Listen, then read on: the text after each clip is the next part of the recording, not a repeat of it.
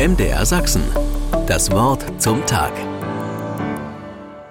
Insekten als Nahrungsmittel der Zukunft werden ja heutzutage viel diskutiert und probiert. Heuschrecken, Mehlwürmer und Grillen, lecker zubereitet als nährstoffreiche Proteinquelle, warum nicht?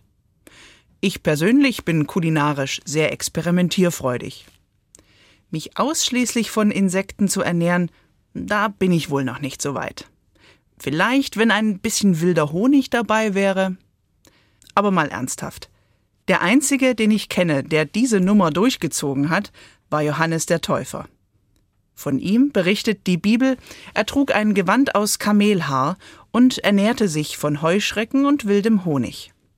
Das tat er nicht als Feinschmecker mit fancy Lifestyle, sondern weil die Kargheit der Wüste ihm diese Lebensweise abverlangte. Essen, Kleidung, persönlicher Komfort, alles stellte Johannes hinten an.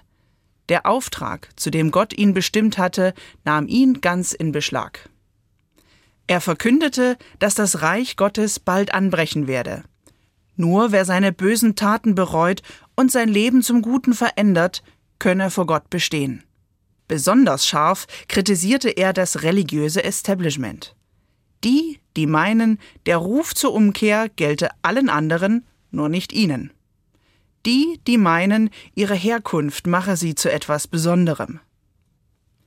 Viele Menschen kamen zu Johannes in die Wüste und ließen sich von ihm taufen. Seine Worte waren kraftvoll. Aber noch mehr überzeugte, dass er hinter der Botschaft zurücktreten konnte. Das fasziniert bis heute.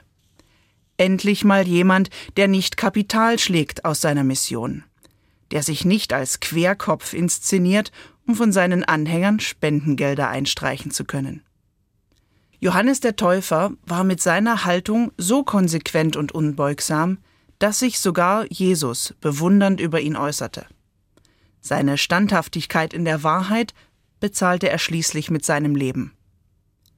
Neben Maria, der Mutter Jesu, ist Johannes der einzige Heilige, dessen Geburtstag wir in der Kirche feiern. Dieses Fest ist heute, am 24. Juni. MDR Sachsen. Das Wort zum Tag.